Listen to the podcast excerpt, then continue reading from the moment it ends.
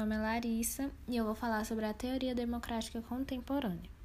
A partir do século XIX, a teoria democrática foi desenvolvida com base no confronto entre duas doutrinas políticas, o liberalismo e o socialismo.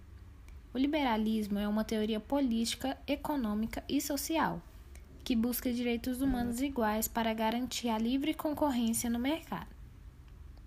Hoje não entendemos democracia da mesma maneira que os antigos atenienses.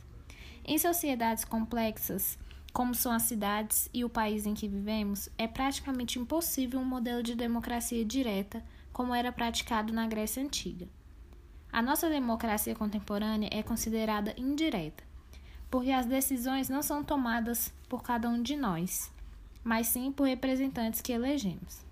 Se o sistema democrático representativo funcionar bem, a soberania se mantém nas mãos do povo, pois a participação do povo continua sendo central para a organização política.